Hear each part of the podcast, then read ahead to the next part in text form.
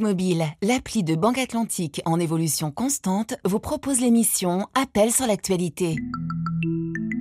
Banque Atlantique, grandir ensemble. Appelez-nous, exprimez-vous. 33 9 693 693 70. Édouard Dupenoit. Bonjour à toutes et à tous. Soyez les bienvenus en ce lundi 19 février dans Appel sur l'actualité. Dans une demi-heure, on ouvre le débat et on entend vos réactions sur euh, la situation politique au Sénégal. Le Conseil constitutionnel, on le rappelle, qui a estimé qu'on ne pouvait pas ainsi reporter une élection présidentielle.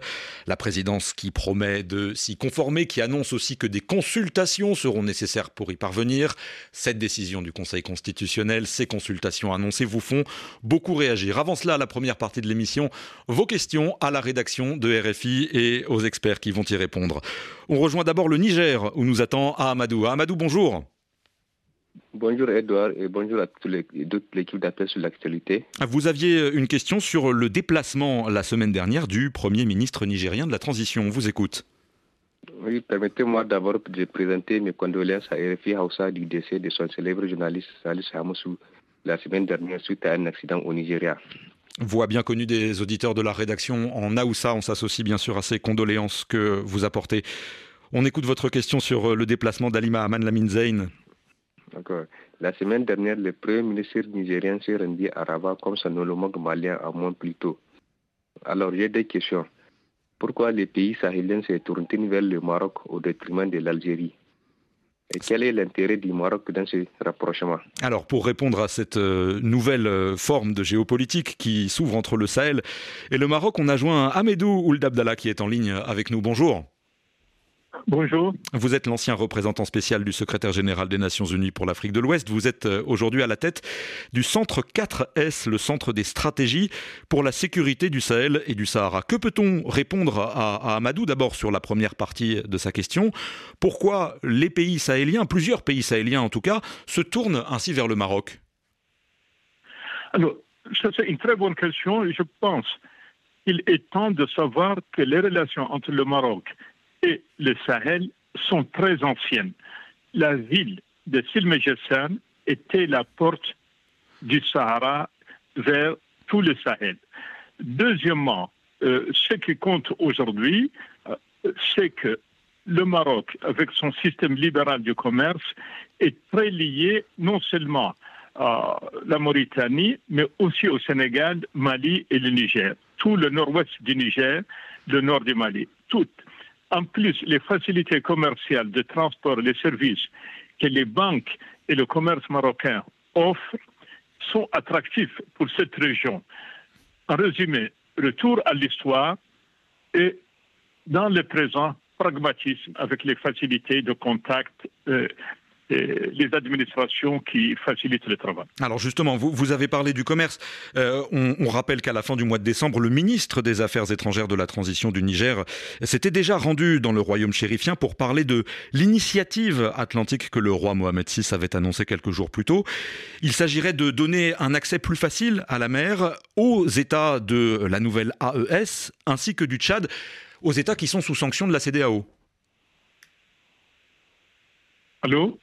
Est-ce que, est que vous, vous, avez entendu le, ma, question? Oui, oui, tout à fait.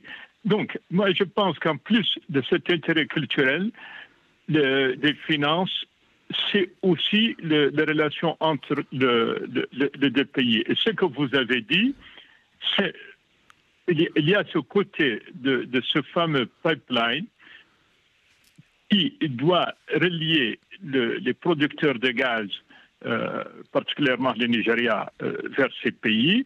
Et pour revenir plus précisément à la question, depuis le début du terrorisme dans le Sahel 2012, le Maroc a investi massivement pour la formation des imams, qui sont déjà formés, mais je veux dire pour la modernisation, les, amener à voir les dangers dans, dans, la région, et pas seulement les imams, les laïcs, les hommes d'affaires.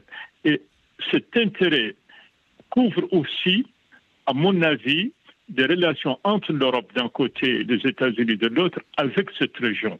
Il y a une menace d'instabilité quelle que soit la priorité donnée à, l'Ukraine, donnée aujourd'hui au Moyen-Orient avec la crise autour de Gaza, le Sahel reste aussi explosif avec ce qu'on connaît dans la Libye, au Soudan, en, plus de la poursuite du terrorisme dans la région. Alors, vous, vous estimez... Donc, l'intérêt du Maroc, l'intérêt du Sahel, c'est cette coopération pour faire face à l'instabilité et aussi à l'immigration, qui est une gêne pour nos pays et une cause de mésentente et d'incompréhension avec nos partenaires du Nord. Alors, vous répondez à, la question que Amadou vous posait sur l'intérêt que trouve le Maroc à ce nouveau partenariat avec les pays du Sahel.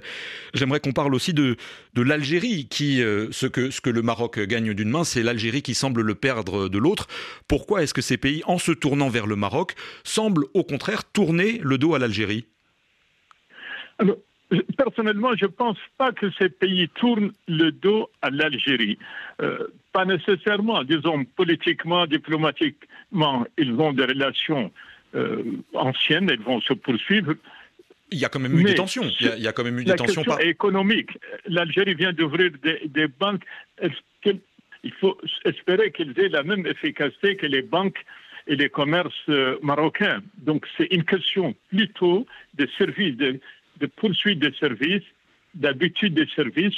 Les Marocains sont présents en Côte d'Ivoire, au Sénégal, au Mali depuis très longtemps dans les services, les banques, et ainsi de suite. Je pense qu'il y a la place pour les deux pays et surtout, euh, je ne veux pas être long, J'espère que c'est l'occasion pour le Maroc et l'Algérie, après plus de 40 ans de mésentente, d'ouvrir leurs frontières et de travailler avec leurs voisins du Sud. Puisque ça fait effectivement euh, trois ans que le ton s'est considérablement refroidi entre ces deux voisins du nord du continent. Merci beaucoup Ahmedou Ould Abdallah, aujourd'hui président du Centre des stratégies pour la sécurité du Sahel et du Sahara. À à Zinder, est-ce que l'on a répondu à votre question? Oui, merci beaucoup Edouard et merci à RFI. Merci de nous avoir appelés. J'aimerais qu'on rejoigne maintenant Abidjan, capitale économique de la Côte d'Ivoire, où Marius est en ligne avec nous. Bonjour Marius. Bonjour Edouard, bonjour à toute l'équipe d'Appel sur l'actualité. Alors on, en parlait un peu dans le, dans le journal de, 8 heures il y a quelques minutes avec Léa Boutin-Rivière. Vous aviez une question sur euh, la Cour internationale de justice et cette nouvelle requête que l'Afrique du Sud avait tenté de déposer. On vous écoute Marius. Oui, oui. Euh, la Cour internationale de justice a rejeté la nouvelle requête de l'Afrique du Sud contre une possible opération terrestre d'Israël à Rafah. Alors, Edouard, je voudrais savoir pourquoi et que recherchait Pretoria avec ce nouveau recours. Alors, pour vous répondre, euh, on est en ligne avec Claire Bargelès, correspondante de Radio France Internationale à Johannesburg. Bonjour Claire. Bonjour. Que peut-on répondre à Marius sur cette question d'abord du pourquoi et de ce que recherchait Pretoria avec ce nouveau recours? Euh, alors, dans sa demande écrite, l'Afrique du Sud réclamait euh, auprès de la Cour la mise en place de nouvelles mesures d'urgence, en plus de celles déjà établies le 26 janvier. Le pays avait été euh, déçu à l'époque qu'il n'y ait pas de cessez-le-feu mis en place, comme il l'avait demandé au tout début de la procédure en décembre. Finalement, donc, la Cour considère que les mesures déjà en place, à savoir la prévention de tout acte éventuel de génocide et la facilitation de l'accès de l'aide humanitaire dans la bande de Gaza, sont pour l'instant suffisantes et elles doivent être appliquées correctement même à Rafah. Et pour s'assurer euh, de leur mise en œuvre, elle avait ordonné euh, cette cour à Israël de rédiger un rapport qui doit être remis euh, d'ici lundi prochain. On, a l'impression donc que la cour inflige un revers à Pretoria. Claire, est-ce que l'Afrique du Sud vit cette nouvelle décision comme un échec? Pas vraiment, même si euh, le pays n'est pas parvenu à ses fins sur le plan des mesures. Cette procédure sert malgré tout sa stratégie puisqu'elle a remis la question sur le devant de la scène. Il faut rappeler que la CIJ, euh, la, Cour internationale de justice, prendra peut-être des années avant de trancher sur le fond du dossier pour décider si Israël a violé ou non la Convention sur le génocide. Et même si ces mesures sont contraignantes, de possibles sanctions restent entre les mains du Conseil de sécurité de l'ONU où les États-Unis ont un droit de veto. Donc en attendant, tout ce qui remet l'accent sur Gaza et qui permet d'intensifier la pression internationale est une petite victoire pour Pretoria, porte-drapeau euh, de la cause palestinienne. Dans sa réponse écrite, la CIJ a de plus euh, repris les mots du secrétaire général des Nations Unies, Antonio Guterres, pour avertir qu'une attaque massive entraînerait une aggravation exponentielle de ce qui est d'ores et déjà un cauchemar humanitaire aux conséquences régionales insondables. Des mots très forts, donc, ce qui a conduit euh, la présidence sud-africaine à accueillir favorablement cette décision. Enfin, l'exposition de cette affaire permet aussi à l'Afrique du Sud d'essayer d'essayer de rallier plus de monde à sa cause, puisque d'autres États peuvent tenter de se joindre à la procédure. Et c'est le cas du Nicaragua, par exemple, qui voudrait venir en soutien de Pretoria. On rappelle aussi, Claire, que toute cette semaine, la CIJ organise des audiences sur un autre dossier distinct, la question des politiques que mène Israël dans les territoires palestiniens occupés. Et l'Afrique du Sud devra être le premier pays à témoigner sur ce sujet demain matin. Marius, vous avez une question aussi sur les relations internationales que cette position pourrait impliquer pour l'Afrique du Sud. Oui, oui, je voudrais savoir, euh, Edouard, si cette nouvelle implication ne va-t-elle pas dégrader les relations euh, entre l'Afrique du Sud euh, et les États-Unis par ricochet les Occidentaux? Parce que, effectivement, Claire Bargelès, les démarches engagées par Pretoria, elles ne vont pas vraiment dans le sens de la diplomatie de Washington. Oui, et euh, John Kirby, euh, le porte-parole de la Maison-Blanche sur les questions de sécurité, estimait d'ailleurs le mois dernier que la procédure devant la CIJ était sans fondement, contre-productive et complètement dénuée de toute base factuelle. Des parlementaires américains ont aussi fait savoir leur mécontentement en déposant un projet de loi bipartisan demandant à ce que les relations entre les deux pays soient réexaminées. Il faut dire que cette prise de position sur Gaza de l'Afrique du Sud vient s'ajouter à bien d'autres points de divergence entre Pretoria et Washington ces derniers mois, avec en premier lieu la guerre en Ukraine, mais aussi le rapprochement de l'Afrique du Sud avec les BRICS, groupe qui comprend désormais aussi l'Iran. Il est donc euh, sûr que tous ces points sont discutés entre les diplomates des deux pays, mais le chef de la diplomatie américaine, Anthony Blinken, s'est récemment voulu rassurant en affirmant que nous ayons ou non un désaccord sur un sujet en particulier, cela n'enlève rien au travail important que nous accomplissons ensemble sur bien d'autres points. Marius, est-ce que Claire Bargelès à Johannesburg a répondu à vos questions? Oui, merci Edouard, merci à Claire et merci aussi à tous les techniciens qui ont facilité la liaison avec Abidjan. Merci beaucoup Marius. Nous sommes maintenant en ligne avec euh, la capitale économique béninoise, Cotonou, où c'est euh, Ali qui nous a appelé ce matin. Bonjour Ali. Bonjour Edouard, comment vous allez? Je vais bien, je vous remercie. Vous nous avez posé une question technique qui partait d'un rapport de Microsoft, le géant informatique euh, américain. On parle de cyberattaque. Ali, on vous écoute. Microsoft a rapporté une augmentation des cyberattaques pro-iraniennes depuis le début du conflit entre Israël et le Hamas. Sait-on qui pourrait être derrière ces cyberattaques Alors, c'est Maxime Arquilière qui s'est penché sur le sujet pour vous répondre. Bonjour, monsieur. Bonjour Edouard. Merci. Merci de m'avoir invité dans votre émission. Merci de prendre un peu de temps pour nous répondre ce matin. Vous êtes euh, analyste en cybermenace pour euh, la société de cybersécurité française Sequoia.io. Alors, pour répondre aux questions de Marius, euh, à, la question d'Ali, pardon, il faut rappeler de quoi on parle précisément, de ces attaques attribuées à des, à des euh, cyberactivistes, à des hackers iraniens. Que s'est-il passé? À quand remontent ces attaques? Et quelle forme ont-elles pris? Alors oui, on a bien une petite idée des acteurs à l'origine de ces cyberattaques. Ce sont principalement des opérations qui sont menées par les services de renseignement, c'est-à-dire les services secrets iraniens. Parce qu'il faut rappeler que l'Iran fait partie des soutiens actifs au Hamas dans leur lutte contre leur ennemi commun d'Israël. Or, l'Iran, contrairement à ce qu'on pourrait penser des fois, a de très bonnes capacités cyberoffensives, c'est-à-dire qu'elle a des bonnes universités, elle a des bons ingénieurs en cybersécurité, et souvent ces personnes sont recrutées par les services de renseignement faute d'alternatives économiques. Et donc, ce qui est intéressant à noter, c'est que effectivement, depuis l'attaque euh, du 7 octobre, euh, il y a eu une grosse euh, montée en puissance des cyberattaques récentes, enfin de cyberattaques qui ont été revendiquées par divers groupes de hackers au nom divers par exemple Malek Team, euh, Homeland Justice, Islamic Resistance Movement. Mais en fait, ce sont juste des façades, ce sont des faux groupes, comme des avatars créés de toutes pièces. Ils cherchent à se faire passer pour des groupes de hackers pro-palestiniens qui n'auraient pas forcément de lien avec l'Iran, mais en fait, c'est bien les services iraniens qui ont la main derrière et qui conduisent ces opérations. Alors, dans le rapport de, Microsoft que Ali, notre auditeur, évoquait au début de sa question, on parle notamment d'une attaque euh, spectaculaire qui a concerné des téléspectateurs euh, qui rapportent qu'ils regardaient notamment euh, la BBC lorsqu'un message est apparu à l'écran, un message qui indiquait qu'ils n'avaient pas d'autre choix que de pirater leur chaîne de télévision pour transmettre ce message, et puis un présentateur généré par une intelligence artificielle qui diffusait des informations non vérifiées, non contextualisées de Palestiniens blessés ou, ou, tués dans la bande de Gaza. Ça semble rejoindre ce que vous nous disiez, c'est-à-dire des capacités offensives particulièrement impressionnantes euh, de ces, de ces groupes. Tout à fait. C'est ce qu'on appelle une attaque par euh, défiguration, c'est-à-dire qu'on va généralement, soit c'est un site internet, soit ça va être euh, une émission bah, de télévision, etc., où on prend pied dessus et on modifie le message pour faire passer bah, le message souvent politique que, que le groupe a choisi. Et donc dans ce cas-là, l'idée c'est vraiment d'essayer de pousser un narratif, de montrer que par exemple l'ensemble de la société, enfin de de, de, la communauté arabophone, de la communauté arabe, voire même de la communauté mondiale, va soutenir euh, les Palestiniens et euh, être en désaccord avec Israël, par exemple. Maxime Arquilière, merci beaucoup d'avoir pris quelques minutes pour répondre à ces questions sur, euh, sur les cyberattaques qui ont visé notamment plusieurs chaînes et plusieurs plateformes de diffusion télévisuelle il y a quelques mois. Ali, à Cotonou, est-ce que Maxime Arquilière a répondu à vos questions? Il reste une question. Hein. Oui, je sais. L'horloge tourne malheureusement et, je vous invite évidemment à nous rappeler, à continuer à vous poser, à nous poser euh, toutes vos questions et notamment dans ce qui concerne ce domaine particulièrement prenant de, la cybersécurité.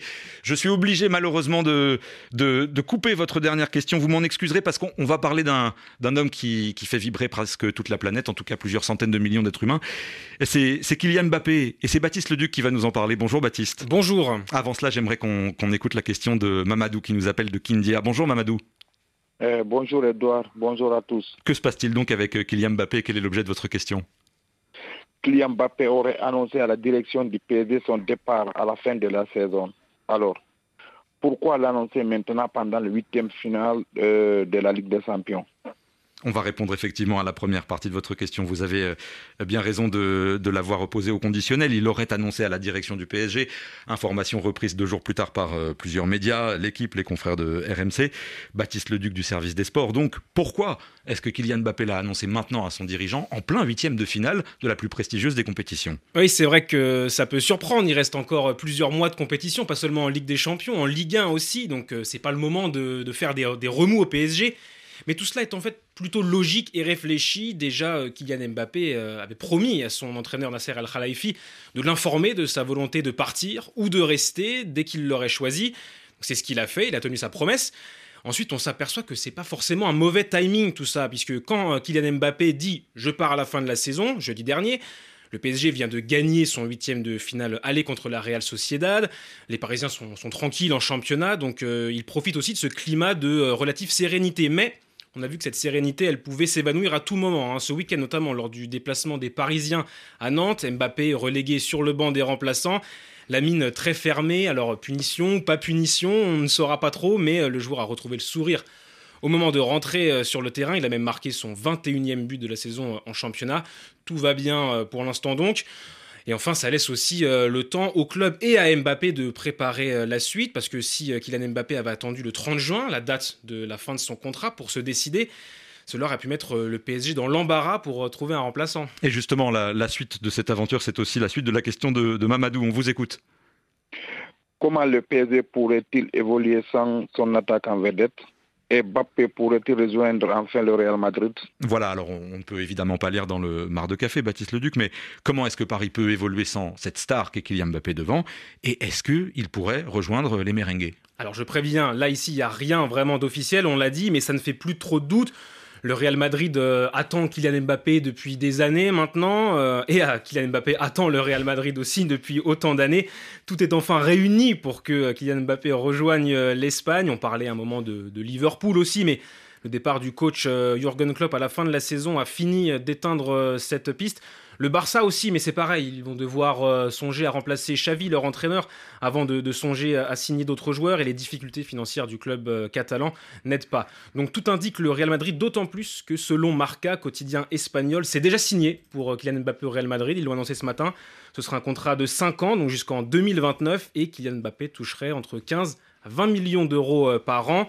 Ce serait le joueur le mieux payé du Real Madrid malgré tout il reverrait ses ambitions salariales à la baisse. Bon, alors euh, pour euh, Madrid, euh, tout cela est fort, mais bel et beau, mais et Paris, comment, comment le PSG va-t-il faire? Oui, alors ça c'est une autre histoire, il y a beaucoup plus d'interrogations. Luis Enrique, l'entraîneur espagnol du, du PSG, n'a pas encore formulé de souhait précis pour remplacer son attaquant. Alors ça pourrait être recruter une autre star en attaque, euh, mais bon, Lewandowski qui avait fait un, temps euh, que le PSG désirait euh, fut un temps, et plutôt sur la fin de sa carrière, Erling Haaland. Seuls les, seuls les mois qui viennent en, en décideront. Baptiste Leduc, je vous coupe. L'horloge nous dicte le journal.